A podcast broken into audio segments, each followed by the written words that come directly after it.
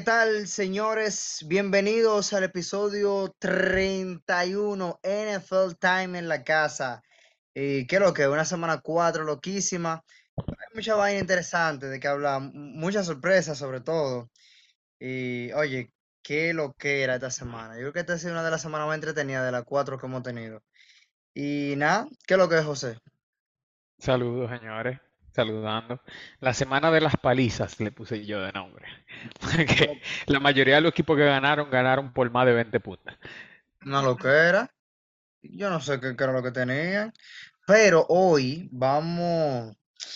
Hoy vamos a dar unos cuantos fundazos, a felicitar por lo que veo aquí y también a desmentir un par de mitos de lo de la semana uno, porque no se nos ha olvidado eso de, de- tú sabes que cuando ganaba alguien, estaba todo el mundo, uh, este equipo es, este es el equipo de verdad, este es el año, eh, y otro no, otro que perdieron, entonces vamos a, vamos a hablar de un par de vainas heavy, arrancando por lo que yo entiendo que debe de ser el principio.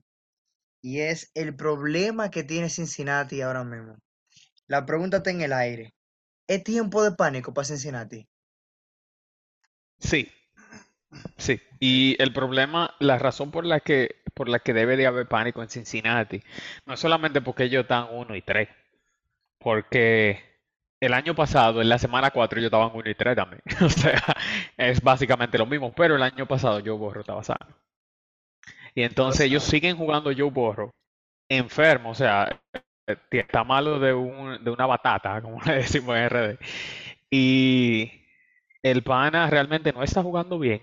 Ellos están jugando igual o peor que si estuvieran jugando con el backup quarterback y se están arriesgando a que Joe Burrow sufra una, una lesión incluso peor o que se pueda empeorar eh, el calf o que pueda tener una, una lesión incluso peor que la que tiene ahora. Entonces, yo no veo al ello tomar tantas malas decisiones en las primeras cuatro semanas, yo no veo una forma, es posible, pero está difícil ahora, salir del hoyo cuando yo borro todavía está lesionado. Porque si fuera que ellos lo hubiesen sentado tres semanas, como nosotros dijimos la semana pasada, ellos hubiesen empezado 0 y 3, pero él hubiese estado sano y arranca. Ya ahí tú estás como que, ok, está bien, está 0 y 3, pero yo borro está sano y yo borro fácilmente te gana 10 juegos seguidos. O sea, Sí. el pan es una bestia, pero está fuerte la situación ahora. Y yo, le, yo ese botón de pánico lo debo, lo, yo hubiese sido parte del equipo de los Bills, de los, tengo, a- Los tengo a Buffalo en Bengals, la mente, de los Bengals, emocionado tú con Buffalo, ¿eh? sí, y yo estuviera presionando ese botón cada minuto por lo menos tres o cuatro veces. Buffalo tiene, oye, ¿cuál es el problema que, Dios mío, Buffalo no, Bengals. Cincinnati. Oye, ¿cuál es el bobo que tiene Cincinnati? Además de lo que tú dijiste del récord, que es complicado, pero ya ellos han, lo han revertido. Pero la parte incómoda de esa lesión de Joe Burrow no es, por ejemplo, una molestia en el hombro, que tú lo descansas, le pones un par de inyecciones y él te va a jugar heavy la temporada. El problema de esta lesión de, de, estirones en la pantorrilla es que esa lesión va a ser el año entero. Esa lesión no se va a recuperar. Y el, uno de los problemas por qué esa lesión es tan importante es por el mismo hecho de que Joe Burrow ha tenido, por ejemplo, cuatro partidos con cuatro de los mejores eh, defensive tackles, uno tras de otro. Y le dieron en este Y le han dado durísimo y no le van a dar chance. Entonces, es como que los Browns se lo comieron por Ay, eso eso fue, mismo, porque el defensive abuso. tackle fue atrás de él y él no se puede mover. O sea, el pana, literalmente, no se puede mover. Tiene, tiene, tiene un calf injury, o sea, tiene un- una lesión en la pierna. Y si nos vamos en el partido de Tennessee, fue lo mismo. El defensive tackle de Tennessee, que es excelente, ya me gustaba ese pana, y lo renovaron este año. Yo quería que si Kansas no le pagaba a Chris Jones, le cayera atrás ese pana, pero nada. Este, ese pana le cayó atrás a Burrow y ese es el problema. Cuando tú le pones pressure todo el tiempo y un pana que no se puede mover, o sea, él no se va a salir del bolsillo, eso hace que se incomode incluso más el juego de, de los Bengals. Bueno, Y mira, panic eh, time. Tres, capturas de coreback tuvo Joe Burrow, que me parecen pocas, siendo 65 yardas.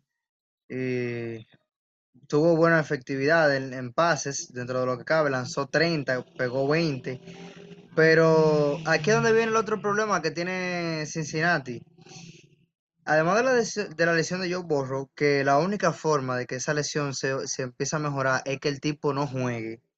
Esa es la única forma. Y, y tú sabes qué, aquí es donde el entrenador debe de ser el, el jefe, decir, oye, está bien que tú quieres jugar, sabemos que, que necesitamos que tú juegues, pero te necesitamos sano por encima de que tú juegues a un 50 o un 60%. Entonces, el coach y hasta el mismo gerente, loco, ya es tarde para tomar la decisión. Porque ahora mismo tu ¿Y tú mejor cuál opción para ganar es él, aunque esté malo. Es el problema? El problema es que ellos debieron de tomar esa decisión en la semana uno o en la semana 2. Pero tomarla ahora que ya están uno y 3, es fácilmente va a perder tres partidos más. Sí, Entonces, sí, como que tú decís, ya, esta, esta, temp- esta temporada la estamos tirando a la basura y volvemos el año que viene. Es, es decirle, no juegue ya. Este año ya tú no vas a jugar. O sea que ahora mismo eh, Cincinnati tiene un problema loco más grande de lo que uno cree. O sea, mientras esa lesión no mejore, entonces, oye el lío, que eh, si nada más fuera que Joe Burrow tuviera malo, no fuera nada, pero Joe Mixon no, no se ha presentado en la temporada. El juego terrestre, como 60 yardas, ¿no fue? 67 yardas en 14 acarreos. Entonces, el juego terrestre es un problema, loco. Si ese juego no empieza a funcionar, tú vas a seguir forzando el quarterback y esa línea ofensiva de, oye, qué desastre, papá. Ahí no está funcionando nada ahora mismo en, Cincinnati. Y, y si tú supieras que lo mejorcito que se ve de Cincinnati es la defensa, lo Y yo no creo en mejorcito. esa defensa. Y se Porque mira, comieron, ve- Tennessee sin nadie le metió 27 puntos. exacto, se comieron Los 27. Browns en estos días le metieron 28. Yo no creo Entonces, en esa defensa de ellos. loco, oye, Cincinnati está feo. Y lo peor de todo es que Cincinnati se supone que era el, el- el equipo de esta temporada, el equipo que iba a competir en la, para el juego de campeonato y toda la cosa. Y lo peor está por venir. El contrato de Joe Burrow no, no ha empezado a correr. No, es que, y es lo que te digo, el año pasado y este eran los años estrella de ellos, porque el año que viene se vence el contrato de Higgins, o sea, ellos no lo renovaron, so él es agente libre, empezando en abril del 2024. Que está jugando muy mal, por cierto. Sí, él está jugando mal, pero sabemos que una estrella, porque eh, la razón obviamente, por la que él está jugando mal es porque Joe, Joe Burrow está exacto, malo. O sea, el, recibidor no tira la pelota, nada más tiene que agarrarla. Entonces, si él no tiene quarterback, que ese es básicamente el caso ahora, él va a jugar mal. Pero el contrato de él se va, o sea, él es agente libre, y Jamar Chase le queda un año todavía, pero ya a finales de este año ellos deberían de renovarlo, porque ellos no Exacto. pueden jugársela con Jamar Chase No, con que ellos no pueden inventar. Ellos no pueden inventar con Jamar Chase. Jamar Chase es uno de los mejores receptores Sí. de la liga, señor. Pero todavía Joe Burrow tuvo un juego, él te da. un juego malísimo. Y Jamar Chase, en ese partido donde Joe Burrow lanzó solo 160 yardas, él consiguió 73. 75. Ah, no, 73. Te Sí, estoy él, diciendo, él él va, él consiguió va por ahí, él 70. consiguió casi la mitad de la yarda que tiró yo Burrow. Entonces, oye, ahí, ahí ellos no pueden inventar, de que, que, de que, que te vamos a pagar más. Ahí ellos tienen que buscar los cuartos, yo no sé de dónde. Como yo Burrow, que este año le di en su cuarto, le di en cuán- quién es el más pagado, ese eres tú, está bien, toma, tú tienes más Y tú sabes que, Entonces, una, una vaina que yo me encuentro que tuvo mal de ellos fue que ellos debieron de darle la renovación de ese contrato este año a, a Jamar Chase. ¿Por qué? Porque el año que viene viene la renovación de contrato de Justin Jefferson. Y ustedes saben que si a Justin Jefferson lo renuevan primero, Jamar Chase va a decir que él hay que pagarle exacto, pero tranquilo que, que ellos, ellos están claros. O sea, ellos están claros de, primero de eso, para no cometer los errores que han cometido otros equipos, como los Giants, por ejemplo, con Daniel Jones. No, pero que ellos tienen una estrella de quarterback. No fue de que, que yo borro le dio un año como hizo Daniel Jones. No, Daniel Jones, pero, pero lo que te digo es que, cinco años en la liga, de un año bueno y ellos le dieron un saco cuarto, lo que era de los Giants. pero el problema es que ellos cometieron el error de renovarlo tan tarde. Ellos Ah, esperaron, sí. a- a- o sea, casi al final. No, y no solamente que esperaron casi al final, sino que ellos le pusieron el franchise tag como dos veces. Ent- Entonces ya no podían ni siquiera ponerle No, un franchise tag, tenían que no. darle un contrato o No, y, como quiera, eh, no le convenía ponerle la etiqueta ot- otra vez de, de quarterback franquicia. Ah, no. Porque, porque Es iban a iba a pasar otro contrato grande y fácilmente el tipo buscando un año de contrato iba a jugar súper bien y entonces iban a tener que darle más todavía. Pero, oye, Cincinnati tiene problemas. Y eso, que Cincinnati ha tenido la suerte de que ahora mismo ellos están a dos juegos del primer lugar de su división. Ellos están a tiempo. Mira, los Browns tienen 2 y 2. Pittsburgh tiene 2 Los y 2. Ravens están 3 y 1. Y los Ravens son los que tienen 3 y 1. Pero tampoco es que Baltimore se ha visto muy dominante. Y Baltimore tiene muchas lesiones. Por ejemplo, eh, Odell Beckham Jr. ya tiene, vamos a decir que Una una semana y media sin jugar, porque la semana pasada él se perdió la mitad del juego. Y cuando tú revisas eh, en lo- los puestos de comodín, están ahí. O sea, los Bengals están No, ellos ahí. se pueden meter al wildcard. La razón por la que Panic Mode, la razón La por la que yo siento que es por la lesión, es porque yo borro no está sano, lo que yo estaba diciendo. Si ellos tuvieran este récord y yo borro tuviera sano, yo no tuviera ninguna preocupación. Ellos no solamente meten al wildcard, fácilmente ellos te ganan 10 juegos pisados y se meten al, prim- al primer lugar de la división y la ganan. O sea, Sí, ese es el tipo de equipo que, que es Cincinnati, pero el problema que tienen ahora ellos. está difícil la cosa. Y bien Al difícil. menos esta semana van un chin más suave. Eso te iba a decir. Esta semana ellos la tienen en coche. Esta semana, ¿tú sabes para qué? Para que Joe Burrow no lance.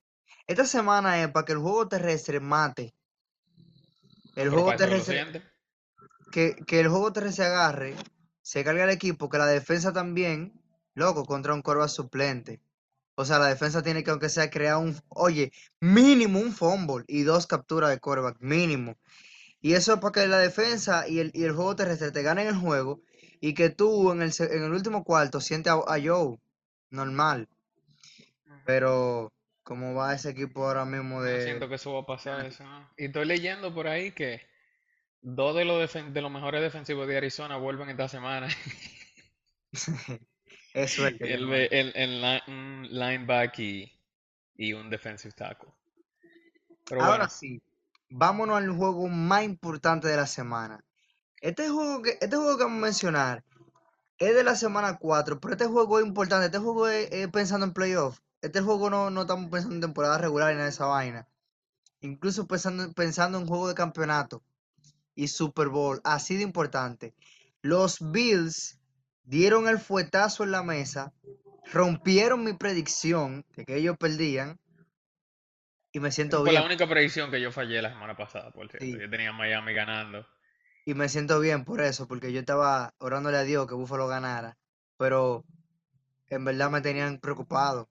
Gracias, Buffalo. Gracias, Josh Allen.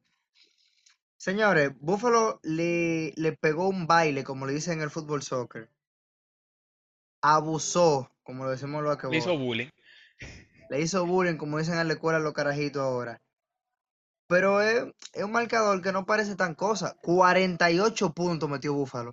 El problema es que Miami metió 70 la semana anterior y ya uno se encuentra a 48 poco. 48 puntos le metió Buffalo. Buffalo le anotó más de un touchdown en los cuatro cuartos. En el, último cuarto fue en el donde, donde ellos metieron menos puntos y fue un touchdown. Y Miami anotó 20, o sea, Buffalo le ganó por 28 puntos a Miami. Eso fue una paliza y fue, fue de, en casa que Buffalo ganó. Antes de que José tire los comentarios, las estadísticas de Josh Allen solo falló cuatro pases en el juego. Fue un juego tan redondo, si tú te fijas, que Josh Allen solo tiró 25 pases, consiguió 320 yardas, cuatro touchdowns, lo capturaron dos veces. Por tierra, él ha limitado mucho, solo corrió cuatro veces. Muy bien. Quarterback rating de 158.3, 50 y... no, 36 puntos dio en el fantasy esta semana. Pero fíjate los corredores, no fueron dique los últimos, pero fueron balanceados. Murray, Latavius Murray, 32 yardas. Cook, 29. Harris, 29. Y Stephon Diggs, 120 yardas en 6, en seis recepciones. Eh, Davis, 61 ya. 61.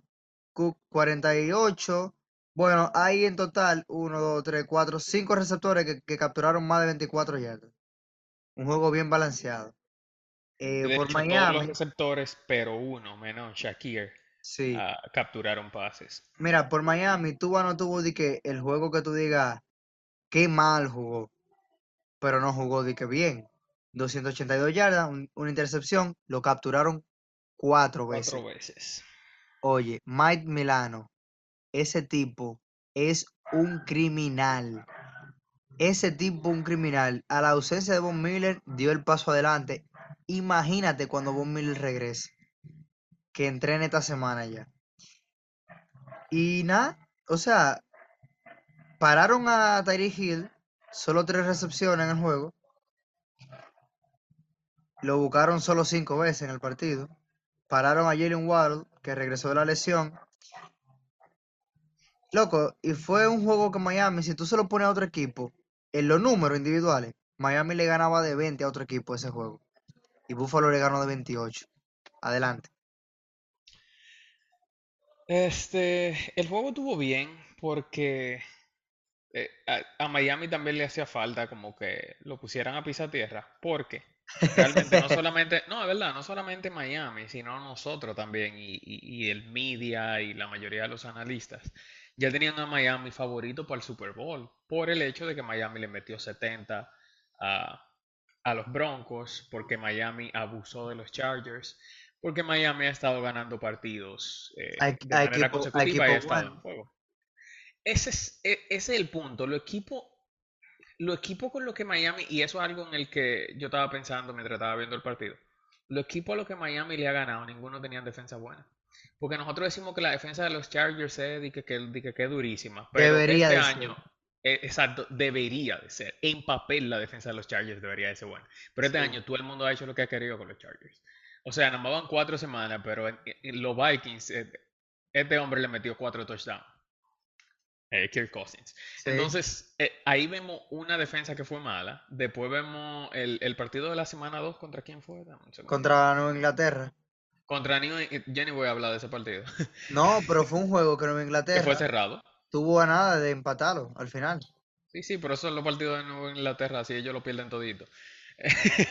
Ese no es el punto. El punto es que ellos no se han topado con un equipo que de verdad fuera completo, tanto defensivo como ofensivamente. Y los Bills le dieron en la boca. Los Bills le dieron un pecozón en la boca y No, le dieron bajaron, le bajaron, le bajaron los humos. Pero te digo la verdad, yo no creo en los Bills todavía. Y te digo, y te repito, los Bills el, el domingo se veían como un equipo campeón. Pero me acordaron muchísimo al partido contra los Rams el año pasado, que le metieron como 45. Y ellos siempre hacen esa vaina de cuando ellos ganan, y yo lo he dicho como 70 veces en este podcast, los Bills no ganan de un punto, y de dos, ni de tres. Ellos ganan no de ganan eso, 20. ellos ganan de 20. Si los Bills van a ganar, van a ganar de muchos puntos. Eso es lo que pasa. Entonces, eh, yo todavía no creo en los Bills en un juego cerrado. Yo tengo que verlo a ellos en varios juegos cerrados y ver cómo ellos se, se comportan en juegos cerrados para creer en ellos. Pero sí, tuvo, fue un buen partido y le dieron a Miami en la boca. Y realmente los Bills necesitaban ese partido más que Miami. Exacto. Porque ese era el partido en su casa contra un oponente divisional y ya ellos perdieron un partido divisional, mientras que Miami no había perdido ninguno. Entonces, la importancia del juego llega en esta parte. Son dos equipos que están compitiendo tanto por la división como por la conferencia. ¿Qué sucede? Tú tienes una temporada donde, a pesar del récord 3-1 de Kansas, Kansas a la ofensiva se ha visto mal en los últimos juegos, quitando ese juego contra Chicago, que eso todo el mundo sabe que va a ser una paliza. Pero Kansas tiene un problemita con los receptores. Mahomes viene de un juego muy malo, eso no lo vamos a ver muy a menudo, eso lo tiene Mahomes cualquiera. tiró el peor juego de su carrera. Bueno, Sí. no de su carrera, él, él tuvo, él ha tenido un par de juegos peores, pero No, el peor de su carrera fue, fue hace como el juego, do- el de la semana 2, el de, el de Jacksonville, que ese sí fue el peor de su carrera. En este fue que, en este fue un juego donde el quarterback rival lo sobrepasó en todo, pero, pero vamos a llegar allá. La cosa es que. Tanto Buffalo como Miami están compitiendo por ganar la división, que es lo más complicado para ellos, y la conferencia para recibir los juegos de, de, de postemporada en casa. La, la victoria de Buffalo en ese juego es importante en el sentido de que Buffalo, primero, no se puede dar el lujo de perder de los dos juegos que tiene contra Miami en casa. Y en casa. Ellos El en primero el en casa. Además de que ese primer, de que era el primero en casa, se iban a poner dos y dos, otro problema. Señores, la gente que gana la conferencia pierde máximo tres juegos en la temporada. Máximo. Y perder dos de los primeros cuatro es un problema. Es un problema. Y más con, eso, con esos lobos que tú tienes ahí en, en la, en la americana. Segundo, la misma ventaja de local le pone la presión a Buffalo y, el, y la ventaja a Miami de que Miami se pueda dar el lujo de perder ese juego. Porque Miami tenía Estaba invicto, 3-0 se fuera. y que recibe el otro juego contra Buffalo en casa.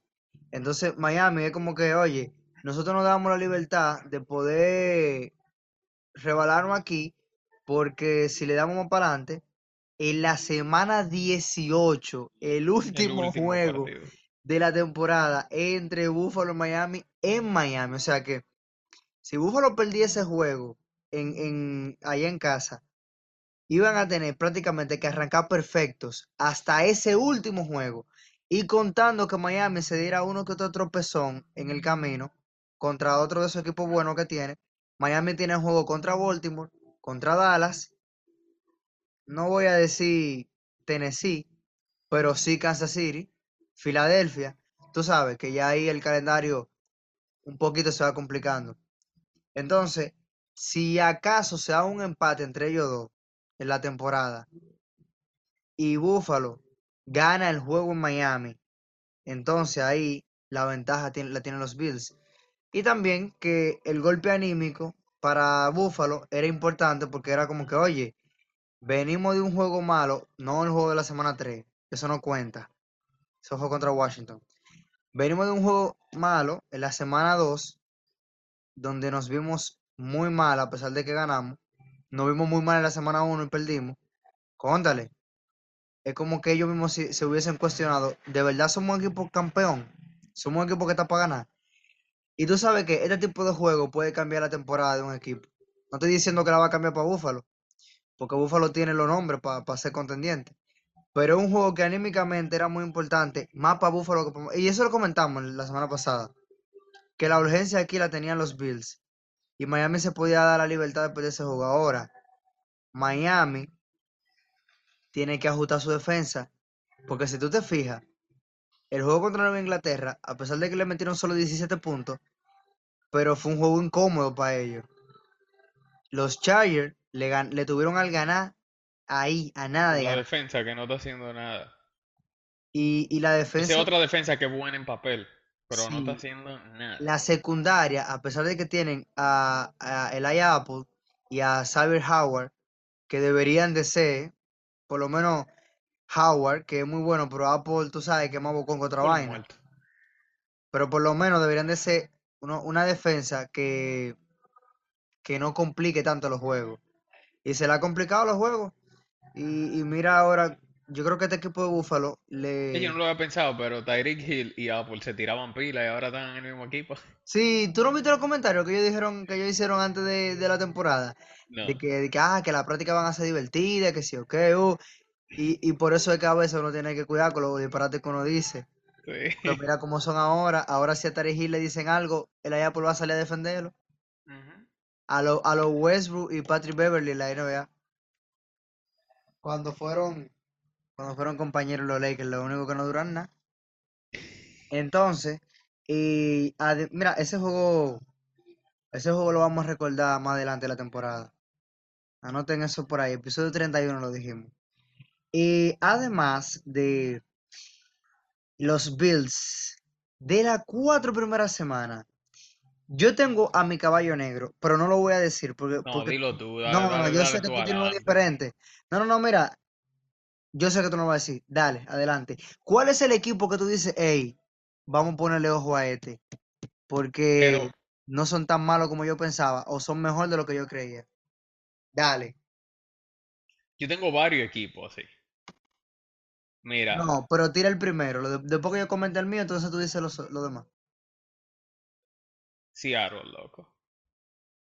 Seattle un equipo que nadie está hablando de Seattle, a nadie le importa. Y Seattle está matando la liga. O sea, Seattle Sí. tuvo una semana mal, la primera semana. La primera. Ha ganado tres consecutivos. Y yo no sé si ustedes vieron el partido del lunes, que fue una de las No, predicciones. Yo dije que no había, que no había No. forma de que los gigantes le iban a ganar a Seattle, ¿verdad? Seattle le, le hizo bullying a los gigantes. 11 capturas de quarterback. O sea, 11. no, y no solamente eso, el pana de la secundaria, el novato que ellos cogieron con el pick 5, que era el pick de Denver, este, ese chamaquito Ah, está Walker. matando la liga. Ajá. Kenneth Walker tercero. No, él consiguió. no, no, no, no, no. Kenneth Walker fue el pick del año pasado que ellos cogieron de Denver. ¿Y cuál El pick de este año fue el defensivo, dame un segundo.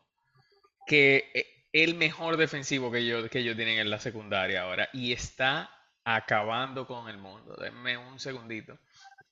Bueno, la, Eh, la adquisición de, de Bobby Warner, que nadie sabe por qué lo dejaron ir hace una temporada cuando firmó con los Rams, y el regreso de Warner ha sido, tú sabes, el arma de la defensa de ese equipo. Bobby Warner es durísimo, pero el que yo estoy hablando es eh, Devon Witherspoon. Ah, ok. Maquito tuvo una intersección, Sí, dos sí, linebacker. Es un abusador, sí, un linebacker. eh. Y, y do- y dos capturas. De las, fue el de pick las- número fue el pick número 5 de este año, Ajá. del 2024. Recuérdense que ellos con- consiguieron tres picks de primera ronda de Denver, un pick de segunda ronda y un pick de tercera, si no me equivoco. Fueron Y a Drew picks. Lock, que lo pusieron a jugar, por cierto, y lanzó 63 yardas en ese juego. Sí, pero fue porque a Gino le cayeron arriba de la rodilla, él tuvo que cerrar el segundo cuarto. Pero bueno, señores, ese equipo de Seattle está completo. El equipo de Seattle tiene una, una ofensa buenísima. Tiene a, a, a Lockett y tiene a, a este otro recibidor que es el mejor de ellos. Eh, Dios mío. eh, Ah, DK Metcalf. Metcalf. Ajá, DK Metcalf y Tyler Lockett. Esos dos recibidores son buenísimos. El otro pick que tienen, que fue el pick de segunda ronda del año pasado que consiguieron por Denver también, a Noah Fant, que es el Tyren, excelente jugador. De hecho, eh, eh, en el partido del lunes solamente tuvo dos capturas, pero por 63 yardas. Señores, ese equipo tan nítido. Equipo, con todo, y todo, o sea, yo no estoy diciendo que es un equipo de campeonato, pero usted pone a ver los partidos de, de Seattle. Seattle le ha metido más de 30 puntos a todo el mundazo. Y no, se lo no le metió 30 puntos a los Giants porque el juego estaba ganado de mucho. O sea, el juego estaba 24 a 3 en el Y el juego que le ganó a Detroit, loco. Le ganó un juego bueno a Detroit. Sí, no, no, y los juegos de Seattle están buenos, señores. Seattle está metiendo 30 puntos en todos los partidos. Bueno, el año pasado, equipazo, me gusta. Detroit se quedó fuera precisamente por eso. Por el juego que Seattle le ganó, Seattle. Le ganó un juego. O sea, que esos juegos son importantes. Sí. Y antes que tú digas lo de Mikey, porque yo sé que tú tienes ahí para que uno le ponga el ojo. Hay un equipo que tal vez te vaya a parecer extraño que yo lo mencione, que lo ponga en esta regla, en esta, en este renglón, pero lo que he visto, a pesar de que tiene récord de 2 y 2, me gusta y no lo esperaba. Yo esperaba un equipo mediocre y es precisamente en esa misma división me voy a quedar, los LA Rams. Oh, Y te digo por qué. Los Rams para este año se deshicieron de, del equipo entero. de la defensa completa. Ahí sacaron a todo el Bobby mundo. Warner. Se fue Warner, se fue eh, Jalen Ramsey, Miami, que eran de los Ramsey. jugadores De los mejores jugadores de de- ellos. y no de los mejores, de los líderes de la defensa. Además, ellos limpiaron la defensa. Ellos dejaron a Aaron Donald y sacan a todo el mundazo. De hecho, la defensa más joven de la liga es la de LA Rams. Exactamente. Y el equipo en general, el equipo, el equipo de, de los Rams es el equipo que en promedio tiene más juventud y tienen a, a dos veteranos como eh, Donald y también a Matthew Stafford. Pero te digo los Rams, primero, porque es un equipo lleno de novatos que no se esperaba que tuvieran récord de 2 y 2. Yo esperaba que los Rams tuvieran 0 y 4, sin hablarte mentira. Porque le complicaron el juego a San Francisco. A los equipos buenos le han jugado muy bien. Porque hicieron que San Francisco le anotara 30 puntos. Pero 30 puntos ya fue al final del juego. Se- Ese juego pasó pegado al juego entero. Y también, loco, Pucanacua. Y ese tigre, o sea, los Rams draftearon a un receptor abierto que en la primera tres semanas tiene más yardas que la temporada de 2000 yardas, que es la única en la historia de Megatron, de, wow, el nombre se me olvida, de Calvin Johnson en Detroit, que el quarterback de, ¿quién era? Matthew Stafford Matthew Stafford. que la del año antepasado, que, que para mí era el MVP de la, de la liga, eh, Cooper Cup, que, mm, Le dieron el Offensive Player del año. sí, que, que me quilló pila eso. Que su quarterback, ¿quién fue? Ah, que fue el año del Super Bowl. Su quarterback, ¿quién fue? Matthew Stafford. Stafford. Y ahora tienen ese carajito también, con la mejor efectividad para un... Oye, ha roto marca Ha metido más de 100 yardas, en todos los partidos de lo que va la temporada. Sí, O sea, es una vaina increíble. Ni ha, Justin Jefferson. ha roto marca de yardas, de recepciones y también de, de la- la- lo que tú dices, de anotar 100 yardas en las primeras cuatro semanas. Una loquera. lo de eso. Él tiene 500, 502, 502, 503 yardas. Está loco ese muchacho. Y sobre todo, de Y que... y que te digo la verdad, lo que me impresiona es, no es que él está metiendo 100 yardas en todos los partidos, es que son como 170 en todos los partidos. No no, son no de es que, de que 101, 103, Es que saben que le van a tirar a 200 él. Y ni así lo han podido detener. ya lo sabes. Saben que lo van a tirar a él. Entonces, si tú te fijas, em, se- oye, según las, el calendario de, de los Rams, ellos están para meterse en un juego de comodín fácilmente. Ellos juegan contra Filadelfia, juegan contra Pittsburgh, juegan contra los Cardinales, tienen juego con Green Bay, contra los Cardinales de nuevo por ser divisional, contra Seattle, tienen juego contra los Browns, contra los Commanders, contra los Saints, contra los Giants. O sea, ellos tienen varios juegos con equipo ganable totalmente y tienen otros juegos, dígase, eh, Ravens, el mismo Seattle que se le complica, Dallas, que son equipos que ellos le pueden ganar un juego, aunque sea uno.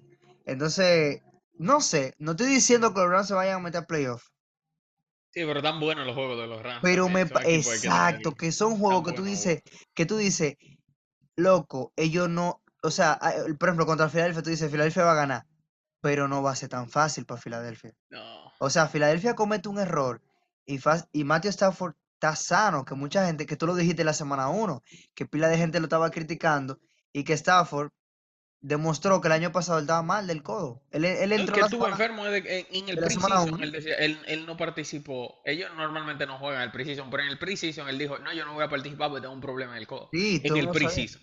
Y que no lo quisieron operar para ver si él se recuperaba. Y al final lo tuvieron que operar y el tipo se perdió eh, Y, y el lío es que un año tiempo. fuera y ya la gente se le olvida quién, quién es, eh, eh, Matthew Stafford. Matthew Stafford es top 10 sin duda de pero la que liga de la gente se le olvida que Stafford llegó nuevo a los Rams.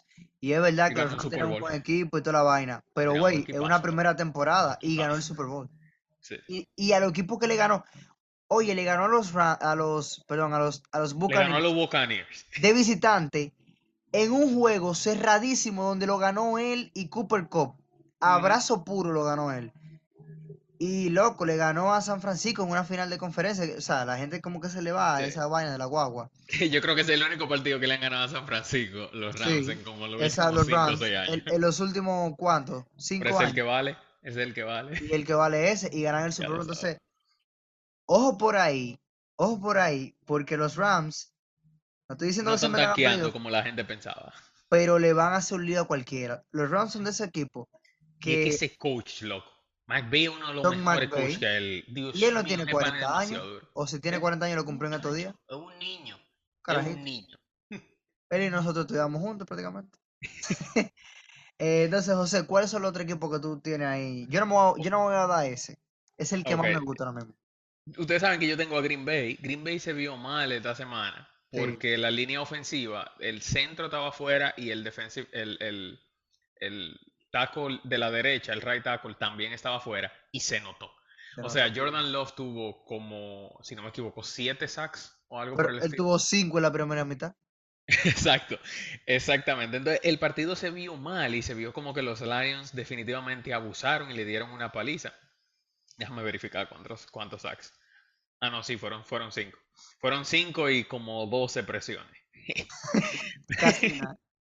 Entonces, eh, Jordan Love todavía está un poco verde, ¿verdad? Entonces, es un jugador que con tanta presión y sacks no va a funcionar de lo mejor. Pero todavía a mí me gusta ese equipo. Ese equipo se está poniendo saludable poco a poco y es un equipo que también está entretenido de ver. Y ya Sí. por último, el último equipo que yo tengo como que, oh, pero, oh, señores, los Texans están jugando durísimo. Es verdad.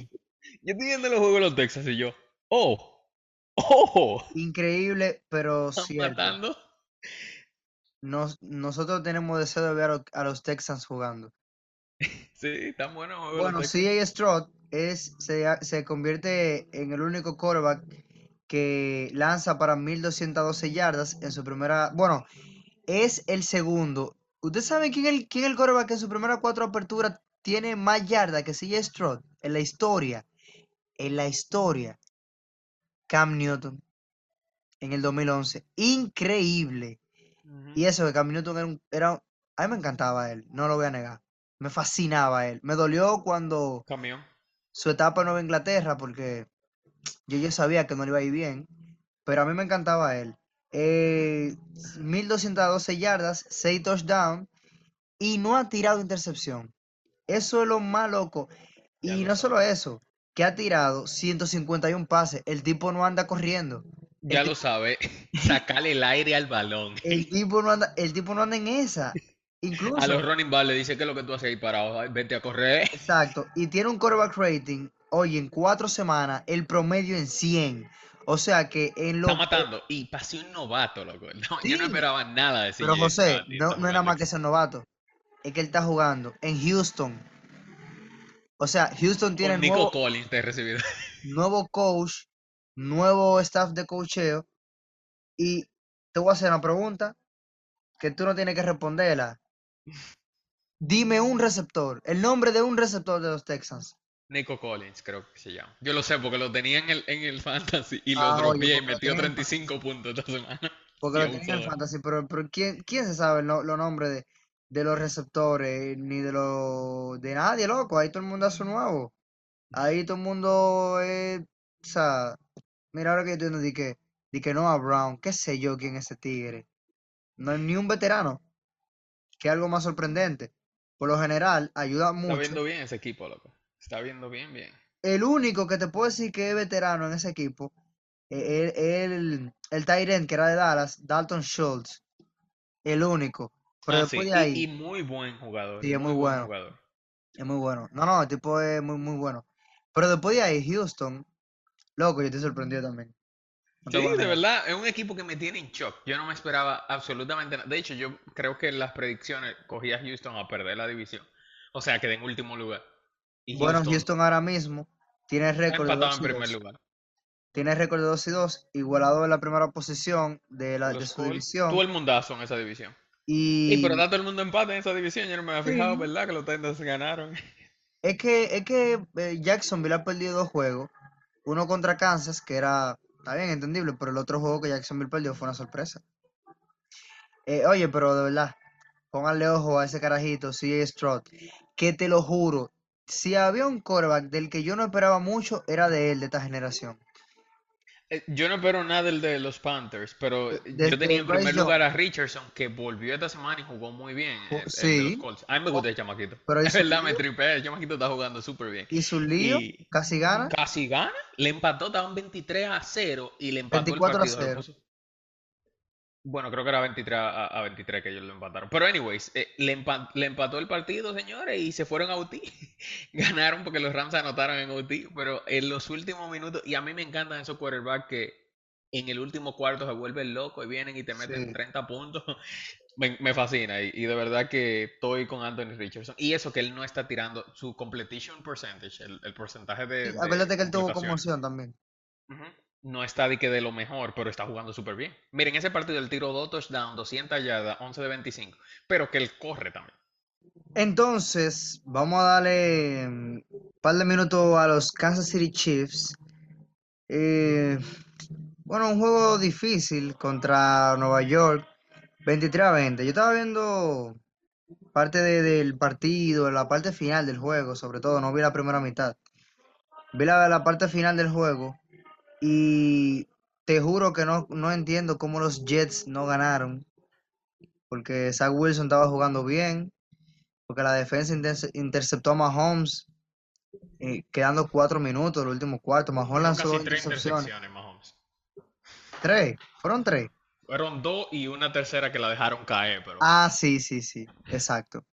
No, no fue que la dejaron caer, fue que hubo un holding. un- un ca- sí, un castigo. Que vi muchos memes de que de gente, de que los, los referees ayudaron, pero Sí, cuando vi la castigo, repetición, cuando vi la repetición, eh, Garner agarró al receptor justamente en el corte cuando él, cuando él iba a hacer, y era obvio que no iba a poder brincar para agarrar, eh, para agarrar el balón. O sea, eso fue holding. No, no solamente, no solamente eso, Sauce Gardner en el post-season eh, eh, interview, en la entrevista de, post sí. partido, él dijo, sí, es verdad, yo lo agarré, pero yo agarré la pelota después, ellos no debieron de cantarlo. ¿Qué? O sea, Y que porque tú interceptaste ya hay que olvidarse de lo malo que tú hiciste antes del gol. Y, y tuiteó ese, ese charlatán y después lo editó. Ahora se pueden editar los, los Twitter, los tweets, El ex, a ver. el ex, lo que sea.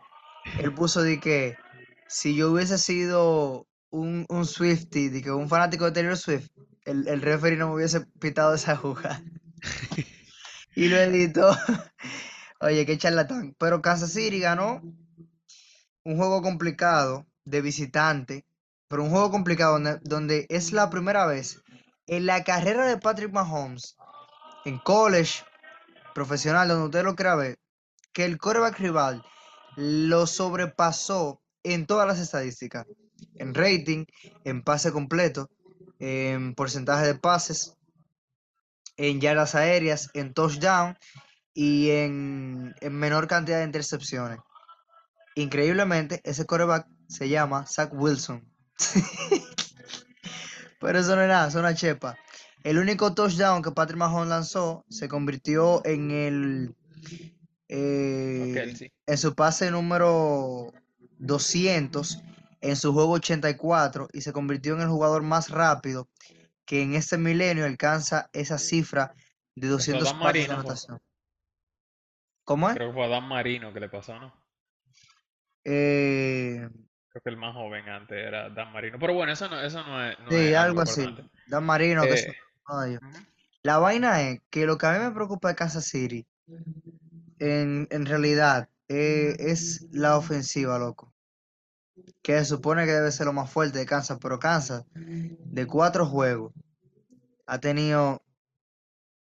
Bueno, vamos a poner de Detroit también. Kansas ha tenido tres juegos, loco, incómodos con la ofensiva. Todavía los receptores no, no resuelven, todavía Mahomes está muy incómodo.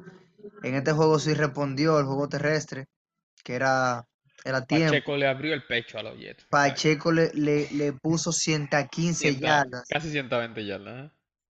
y le anotó un touchdown. No, pero ese touchdown fue, un- fue una loquera. es rápido, se llevó. A, el Pacheco es chiquitico, Pacheco tiene como cuánto, 5'10, 5'11. Más o menos. ¿no? Pues él no llega a 6 pies. Y loco, qué fuerte ese pana. Él empezó a arrastrar todo, siendo defensivo, todito se lo llevó. Pero cuando, cuando uno mira por el otro lado, loco, ya Kansas no se puede seguir dando el lujo de que, eh, que Darius Tony consiga 22 yardas en un juego. Sí, porque él no tuvo targets realmente. Como él ha dejado caer tanto pase. ¿Y cómo lo va a él- tener? Pero eh, ni no, yo le- pero por eso que te estoy diciendo, yo se la él tuvo tirara. un solo target. Él tuvo un solo target. Como él ha dejado caer tanto pase, él tuvo un solo target. So, y de hecho la atrapó, si no me equivoco, fue un solo. Él tuvo dos. Ah, bueno, exacto, dos. Y, y que lo que me extrañó a mí fue que no lo dejó caer ninguno de los dos. Y, y de ahí se fue. Pero, este, el problema, mira, miren señores, yo vengo a hablar de ese juego de Kansas. Honestamente, como fanático de Kansas City, yo, yo no me puedo sentir mejor. Porque Patrick Mahomes tuvo uno de los peores juegos de su carrera. Los receptores dejaron caer todos los pases. La defensa ha jugado excelente el año entero y tuvo un partido down, que es justo. Y ganamos. ¡Ey! Sí. Nosotros ganamos con el relajito. Por el otro lado, Zach Wilson tuvo el mejor partido de su carrera. Sus receptores daban un point. Su juego terrestre no fue malo porque Bryce Hall metió 56, 60 yardas, algo así. Solamente uno. 56 yardas. Y, y como que los Jets tuvieron el mejor partido que ellos pueden tener y perdieron. Entonces, En casa. eso es algo, sí, en casa. Eso es algo que se ha vuelto muy normal en Kansas City. Y, y estaba escuchando un analista que me gusta mucho que él, él lo comparaba con los Warriors en eso, pero es que cuando tú estás ganando Super Bowl, a veces te toca jugar con un equipo y tú estás como que, "Ah, man, qué pereza jugar con esta gente. Y de momento la gente está ahí pegado y tú tienes que ganarle. Y no es la primera vez, todos los años lo mismo. El año pasado Indianapolis en la semana 3 le ganó. Sí. Indianapolis nada más ganó como cuatro partidos el año pasado. Los Texans el año pasado, que Acuérdate que estaban- tuvieron, tuvieron un pick top 5. Ellos ganaron menos de. 4. Los Texans el año pasado, señores, para que ustedes tengan una idea, eran un equipo que estaba tanqueando, ellos querían perder. y se fueron a overtime con Kansas City. Casi le ganan. y casi le ganan y ganaron fue al final. Entonces, como que ese tipo de partidos pasan porque Kansas City es el tipo de equipo que ellos van a ganar, aunque no sea bonito. Y que lo extraño, de una manera u otra, lo extraño fue porque si tú miras en la historia, normalmente ellos no cubren el spread. Ustedes saben que, por ejemplo, en las casas de apuestas, cada vez que Kansas City tiene un spread de más de 6 puntos, no lo cubren. Se ve que ellos tienen un spread de, que de 12 puntos. La única, están, si no me equivoco, como 8 y 16 cuando dan el spread de más de 6 puntos. Parece, parece que de maldad.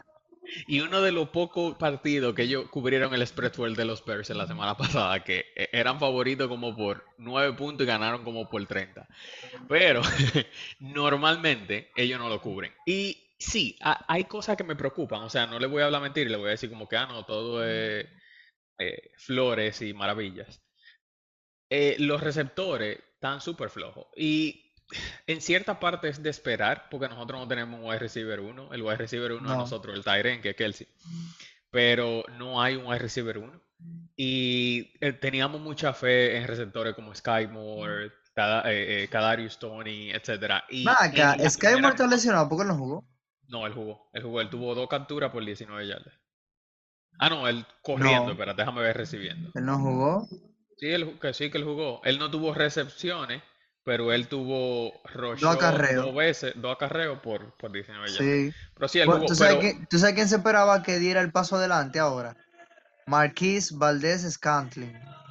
Y ese sí, porque él, él Y tú sabes que él dejó caer par de pases, pero de los receptores de los deep threat de Kansas City, Marquis, eh, yo me encuentro que es de los mejorcitos. Honestamente. Sí, pero eh, de él se esperaba incluso que fuera el número uno esta temporada. Pero en realidad lo que me preocupa de Kansas no es este tipo de juego. Porque este tipo de juego yo sé que ellos lo van a ganar. O sea, el equipo rival con saber que, está jugando contra Kansas, en ese momento pierde. ¿Qué fue lo que le pasó a los Jets? Los Jets tenían todo para ganar y perdieron. y, lo que te dije ahorita, estaba escuchando un, analista que, me tripea pila, que él estaba diciendo, ese es el mismo caso que ustedes ven los Warriors perdiendo contra un equipo como Houston en la temporada regular. Cuando un equipo está enfocado en campeonato, señores, como que te toca con un equipo malo y tú estás como que... Ah". Entonces, el problema, el problema Pero ¿de dónde viene? ¿Él sabe dónde el problema dónde viene? Eh, es bueno que los equipos de campeonato ganan esos juegos. Exacto. San Francisco lo hizo, ya lo hizo Filadelfia. O sea, los equipos contendientes, esos juegos incómodos, donde tú dices, mierda, no está saliendo nada, esos juegos lo ganan. No, eso son prácticas para los playoffs. Tú no sabes si en un playoff todo el mundo va a estar jugando mal. Exactamente. que ese, ese precisamente es, la preocupación tuya con Búfalo. Y que, te, y que te la acepto y estoy ahí junto contigo totalmente. En los juegos cerrados que yo necesito. Cuando tienes un juego incómodo, cuando tienes un juego incómodo, principalmente a quien yo le echo la culpa, loco, es al, head coach. Porque él no sabe qué hacer. Fíjate, el equipo, el equipo hace volumen, etcétera, cuando, cuando el juego está así. Y, él no sabe qué hacer, él está con la mano en la cabeza viendo el juego como nosotros. como nosotros, y que bien, que nos ganemos. Entonces, eh, lo que sí me preocupa de Kansas es contra equipos buenos. Kansas va a tener juegos bien difíciles eh, a lo largo de, la, de esta primera mitad de temporada. Y ahí es donde viene mi preocupación. Pero tenemos un break ahora, porque creo que jugamos contra los Vikings la semana que viene y después tocan dos juegos casi back to back contra los Broncos. O sea que tenemos, tenemos un breakcito, pero en la segunda mitad de la temporada el pero tú ves, tiene un juego incómodo contra Minnesota porque es de visitante. Y el lío de Minnesota no es la defensa. A la defensa tú le vas a notar. El problema es que, que en Minnesota loco no hay forma de detenerlo. Esa gente son. Vamos a ver, porque la defensa de Kansas está de todo también. Vamos sí, a ver. pero tú sabes que, que Kirk Cousins es un tigre de highlight y, y Justin Jefferson es otro que, que me fascina porque me, me, me pone pile punto en el fantasy. Ahora, loco, el año pasado sufrimos y sufrimos en serio porque las expectativas de los Broncos era tan alta que tuvimos pila de juego no la temporada completa, gracias a Dios, porque ya en la parte final como que se saltaron la gente de, de NBC, ABC, ESPN, empezaron a negociar los juegos de prime time y a cambiarlos, gracias a Dios, y Amazon y todo el mundazo. Pero tuvimos muchos juegos de Denver, y Denver nos complicó la vida porque, loco, teníamos juegos de los jueves, que son los juegos para mí como los juegos más heavy, porque son cuando tú abres la semana, donde nada más ese juego, y es como un día tan chilling, y ya estás esperando el domingo, uh. Y Denver lo arruinó los jueves, loco. Nos arruinó los lunes, nos arruinó los domingos.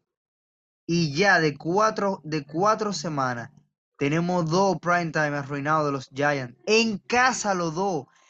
Loco, es peor que lo de Denver. En casa. Y te digo la verdad, los Giants están tan patada 4 y 0, de 0 y 4. Sí, normal, pero ellos se ganaron un juego salvaron con los Cardinals. ellos Se ganaron salvaron de un juego que, que todo el mundo pensó que lo iban a perder. Ujú. Estaban perdiendo como 24 a 0, 28 a 0, algo así. Loco. Se salvaron. Por ellos están patadas 0 y 4. Sí, y tú sabes que Seattle, Seattle por, porque Gino salió temprano, pero Seattle le hubiese metido 50 puntos. No, porque ellos dejaron de jugar. En la segunda mitad, ellos Ya. empezaron a correr la pelota ya. Tú sabes lo, que- que me- loco, pero tú sabes lo que de, de local, tú tienes dos juegos así tan malos. Los Giants en la semana, en la, la temporada pasada, fueron el segundo equipo que menos perdió el balón. Y en esta temporada son el equipo que más, que más han perdido el balón. 10, loco, tú sabes lo que te capturen 10, 11, qué sé yo, una de las dos. Loco, en un juego, en un juego. Y no solo eso, en un juego donde la primera mitad ya se sabía que iban a perder. Pero le digo la verdad, es el equipo que lo va a hacer rico ustedes, señores. Yo le dije a ustedes, ellos eran favoritos para ganar como por 4 puntos. Y yo le Sí. dije, hey, esa gente no va a ganarle a Seattle. De Dicho y hecho. 21 perdieron. Dicho y hecho. Ve- loco, ya. Y mira que, que algo que me sorprende no es lo de Daniel Jones. Loco, lo que- y tuvo bien en su como persona lo que él hizo. Porque él ya hizo su vida, no sé si tú me entiendes. Él está cobrando como 45 millones. Ey, dije que Él no tiene que hacer un golpe ni de karate. Dije como persona. No, de verdad, como persona él está hecho ya. Ya él resolvió, ellos fueron los que le pagaron. Salón de la fama. Pero, señores, los Giants son, esa, esa organización está de mal en peor. eh. Mielkin, después de una temporada tan buena como el año pasado, loco. Y Pero que yo no creía en ellos, yo te lo dije al, principio de año, yo te lo tengo, lo tenía ellos en el último lugar de ellos se me cayeron, ellos se me cayeron. Ellos fueron una de mis apuestas, me, me- me han decepcionado. Pero mira, loco, Brian Double, me sorprende que él haya dejado caer el equipo así, compadre. Pero Porque yo no le echo la culpa a él, yo me encuentro que él es un buen coach. No, no yo sé que la culpa no es tanto de él, pero lo que me Mac sorprende es, loco, Di que Mac Jones, ese otro muerto. Vamos a hablar sí, después sí, hombre. Pero lo que me sorprende es que el equipo entero de los Giants se ven derrotados, loco. O sea, Sí, loco. Ellos lo que quieren es que se acabe la temporada y estamos en ellos- la semana cuatro. sí, en la semana 4 ellos están de que mierda, ¿y cuánto falta para que llegue diciembre? Para que llegue la primera semana de Enero. enero. Y que ya estamos altos. Entonces, eso es lo que me sorprende, porque Ryan Dowd es un tipo que le cambió la mentalidad al equipo el año pasado, pero que este año como que se le olvidó todo lo que ellos hicieron en la temporada anterior, se le olvidó. Y tú sabes que a mí me ha gustado que de una manera u otra, bueno, un poco, pero yo estoy viendo en los últimos dos partidos el impacto de, de, de, De Barkley. el corredor de Barkley, porque ellos no quisieron pagarle, ¿verdad? Y le dieron, le dieron un contrato de un año, fue porque él no lo vale. Si lo- año él no lo vale. si no lo pagan, se van a joder. Y a Daniel Jones ellos le dieron su cuarto. Y ahí está Daniel Jones cobrado y sentado. Y Barkley se lesionó. Y ese es el problema. Yo entiendo que quizá por eso mismo que ellos no le quieren pagar, porque él se lesiona mucho. Pero Sí. él es Pero- el mejor jugador de ese equipo. Ellos dependen mucho de él. Pero se atreve él a firmar con otro equipo y hacerlo de McCaffrey. McCaffrey en, en Carolina, loco, tú sabes, él Lesionado cogía, todo el tiempo. cogía dos Hoy tú el meme del pana que tiene en la, en la WWE que tenía la, la sábana y que el Jesse se lo quitó. McCaffrey cuando lo transferían para los, para los, para los 49ers. Loco, pero después que él está en San Francisco, ¿cuántos juegos se ha perdido? Ni uno. Ni uno, Ni uno. ni uno. Y en Carolina era mi- un él tiraba una moneda cuando llegaba el juego. Si sale cara juego, si sale cubo no juego. Sí, exacto. Entonces él seleccionaba feo, él seleccionaba era por cinco semanas, Sí. seis semanas la temporada. Y mira en San Francisco, nananina, y en San Francisco él se faja. En San Francisco él se faja, porque ahí él, él- Honestamente, tuve el partido de San Francisco. Y Él, tú lo ves a él y tú dices, él es el mejor jugador de ese equipo. él el hombre. Es Él, una vaina él increíble. corre, él lanza, él Muchacho, y en el fantasy es de 40 que da toda la Sí, semana. sí, el tipo está, Abusador. ese tipo está, está un criminal. Entonces, eh, José Suárez, el caballero de la noche. La semana 5 arranca con un juego que yo, si le digo a ustedes que lo vean, le voy a hacer un daño. Eh, el- este jueves, Estos juegos a veces si, son si buenos. ustedes están escuchando el podcast el día que sale, este jueves a las 8 y 15 de la noche, Chicago contra los Commanders. Y si usted lo está escuchando después del jueves, No se perdió de nada. no se perdió de nada. Y Pero si ju- los Commanders. y si el, y si, y si el juego, y si el juego fue bueno, tampoco, eso es disparate. Es un juego que, que cuando un juego bueno es que uno de los equipos jugó bien y el otro mal. Eso. Ey, pero tú sabes que yo, hablando de eso un poquito ahí rápido, a mí me escribió un pan y me dijo, loco, tú estás viendo el juego de los Bears y los Broncos. Y no, loco, yo tengo demasiado juego bueno para estar viendo ese. Y él me dijo, está buenísimo. Y yo lo puse y estaba buenísimo el juego, verdad. Sí, Cuando tú ves tu equipo malo matándose, a veces, a veces se da, se pone entretenido. Sí. entretenido, entretenido. Es como entretenido. Y mira, fue, de verdad, fue un juego muy cerrado, un juego que, Sí, logró que le juego, dieran el comeback. sí, un juego medio loco, que Denver lo ganó, nadie sabe cómo. Entonces, José Suárez, señores, llévense del Caballero de la Noche porque las He fallado una sola predicción este año, no, que pero que es normal, loco. Yo te hubiera asustado si tú tuvieras eh, eh, de 4-4, porque eso no es normal. Eso no, eso no es fallado una sola predicción, señores, esta semana, eh, eh, Hay, en esta hay que darle el margen de error. Ahora sí, semana número 5, hay muchos juegos interesantes. Está muy riesgosa la Kansas. City y Minnesota, tú la tienes difícil. Jacksonville Buffalo, los Giants contra los Dolphins, juego divisional que influye mucho en la casa. Pittsburgh contra los Ravens, que vamos a hablar de- del, del, del coordinador ofensivo que tiene Pittsburgh, porque de verdad que eso no puede seguir Ese, ese sucediendo. otro equipo, ese es uno de los equipos que yo tenía pensando que podían dar la Me ha impresión. decepcionado. Filadelfia, los Rams, loco, hay par de juegos interesantes. Adelante. Está bueno. Señores, yo traigo tres predicciones como siempre, pero tan incómodas. Así que si a usted no le gusta el riesgo, manténgase al margen esta semana, que esta semana vamos con riesgo. Primera predicción, vienen los Ravens contra los Steelers, es en Pittsburgh y los Ravens son favoritos por 4.5 pu- por 3.5 puntos. Lo que no es cómodo porque normalmente un al que está jugando de visitante, al que está jugando en casa, perdón, se le dan 3 puntos de preferencia. So, la media y Las Vegas están pensando que los Ravens pueden ganar ese juego de 6 puntos por lo menos. Exacto. Yo también estoy de acuerdo con eso. Váyase con los Ravens, que los Ravens, los Steelers no están caminando, la ofensa no se está moviendo. Tuvieron un juego bueno en la semana 3, pero no se están moviendo bien. Su defensa es buena, pero los Ravens están arrancando. Esa es la primera. Nos vamos con los Ravens favoritos por Full. 3.5. Jaguars en Buffalo. Buffalo es favorito por 5 puntos. Pero Buffalo no gana por 5 puntos, señores. Pónganselo a Buffalo de nuevo, que ese juego en Nueva York. Yo me voy con Buffalo, va a ser un buen juego. Ah, Y si ese el juego, juego se cierra. no, ese jugó en Londres.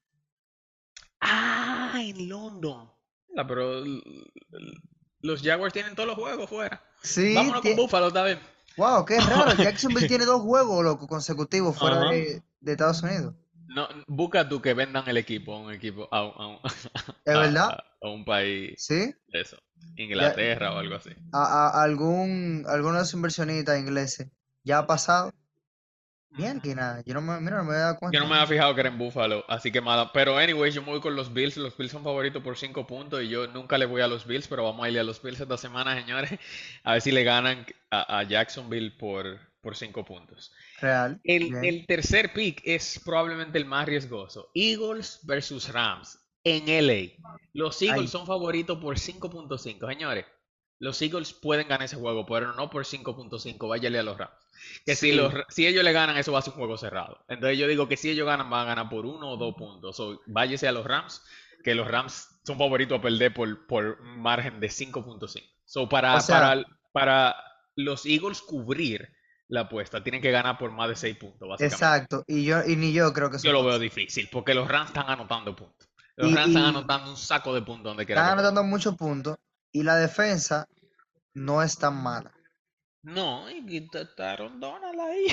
Sí, eh, esa. Ey, esa el Oh juego terrestre se le complica a los, a los equipos rivales el juego terrestre con los Rams. claro. Y, y Filadelfia viene corriendo muy bien el balón. Filadelfia es totalmente terrestre. Pero bueno vamos, vamos, vamos, Está ese, bueno ese es mi pick. Yo me voy, yo me voy ahí, yo me le voy a los Rams. Los Eagles pueden ganar, pero el margen es muy grande, no creo que ellos de un gol de que- campo. Esas son las predicciones de esta semana, señores. Ahí está. Seguimos. Ahora, espérate, te falta uno. No, hay tres. Ravens, Bills. No, te falta y- uno. y. Te falta uno. ¿Cuál? Domingo por la noche. Sunday Night Football. Dallas Cowboys. Ellos Ey, son, ese es un juegazo. son rivales a muerte. Es un. Dallas en, Sa- en San Francisco. Y oye, Y San Francisco en casa es favorito por 3.5. por el 3 y medio. Adelante. Señores, ese va a ser el mejor juego de la semana. Claro. Cuando esos juegos son así, o pueden ser muy apretados o puede ser una paliza. Así que es muy difícil de predecir. Yo creo que los 49ers van a ganar el partido, pero eso va a ser un juego cerrado. Va a ser un juego, en mi opinión, bien cerrado. Este, y por eso es que creo que le voy a los 49ers. Porque en un juego cerrado, Dak Prescott. Exacto. ah, Fácilmente no ah, tiene un fumble en la última jugada. O como el un año pick. pasado que, que pusieron así que el Elliot. No, no, no, no, no. Dios mío, eso fue increíble. Ah, y fue contra a ser un buen San, juego. fue contra San Francisco también. Sí. San Francisco tiene como cinco años eliminando a los Cowboys en, en los playoffs. Su es verdad. papá. Es verdad. Ey, eso, eso va a ser un buen juego. Pónganle ojo a ese juego el domingo. San- Y mira, la defensa de, de Dallas es tan buena que le dan tres y medio a San Francisco en casa. Que se supone que San Francisco debería de ser favorito por más. Lo que ellos están diciendo. No, y, y lo que te dije, recuerda que simplemente por tú estar en casa, Las Vegas te da tres puntos. Significa que ellos asumen que la diferencia es de 0.5 puntos. Exacto. Porque ellos tienen 3 por default. Sí, Por porque uno, uno se ha quejado de Dallas y toda la cosa, pero en el relajito, Dallas ha tenido La juegos, defensa es, eh, no, es la defensa. ha tenido juegos donde la defensa resuelve, pero la ofensiva ha dicho presente que a fin de cuentas, si tú no anotas, la defensa se te cae. Y mira, eh, Dallas, yo, yo mismo esperaba, aunque Dallas ha jugado contra los Giants, Jets y Cardinals y contra los Patriotas, pero los Patriotas fue una buena, una buena, un buen Una parámetro. buena paliza que le dieron. Sí, loco, 38 a 3. Pero fue un buen parámetro para ver dónde estaba la ofensiva de Dallas. Porque están jugando contra una de la defensa que le ha complicado los juegos a todo el mundo. Los Patriotas le complican los juegos a Filadelfia, a, a Miami, a todo el que ha enfrentado. El lío es que los Patriotas no notan. Ni Y esa defensa de, de- es- que nada más la defensa anotó como 10 puntos en ese juego, la defensa de Dallas. De hecho, me dio como 27 en el fantasy, pero aún así perdí. 27 te dio. 27 yo lo vi. Y en esta semana 4, eh, perdón, en esta semana 5, que es lo que no le conviene a muchos equipos. Semana de bye tan temprano. Cleveland, Seattle, Cleveland. Seattle, Tampa Bay y los Chargers. Es un problema tener semana de bye en la semana 5, porque esa es la semana de descanso y tú estás arrancando la temporada. Lo heavy de tener la semana de bye es En la en 9. noviembre, loco. Noviembre, diciembre, tú tienes la semana libre donde tú puedes respirar y tomar un nuevo aire y ¡boom! arrancar de nuevo. Lamentablemente para ellos va a ser la semana de bye. Ah, pero que Y- aprovechen a ver si se sana Eckler. Ok. Sí, mira, Cincinnati la semana 7 que va a descansar. Eh, pero nada, loco, qué semana ni más interesante esta semana 5. Quien de la NFL es la mejor liga, loco. Nosotros decimos eso toda la semana. Mejor. Y toda la semana decimos, mierda, qué semana ni más dura. Esta es la mejor, carajo. Señores, muchísimas gracias por escucharnos, por, des- por descargar este podcast y a los fieles seguidores que siempre se mantienen con nosotros. Gracias, de verdad. José Suárez, Robert Mateo, esperando que a Rainieri le dé la gana, le dé la voluntad de regresar. Un saludo especial Y para él está que en la práctica, él está diciendo que él está Sí, él yendo los está- a la práctica. él está en la, en la práctica, de que, que todavía Está tiene... participando ya. Todavía, todavía no tiene eh, eh, prácticas con contacto. Un saludo especial para la gente de nosotros, de NFL desde RD, la gente del grupo. eh, nosotros lo queremos pila, gracias por estar activo. Y lo del Fantasy también. Bueno, que eso es lo mismo del grupo. Si usted se quiere unir al grupo, solamente tiene que escribirnos al DM del Instagram, arroba NFLTimeRD, y nosotros con el gusto del mundo lo vamos a agregar a nuestra comunidad. Así que nos vemos en una próxima episodio número 31 NFL Time. Bye.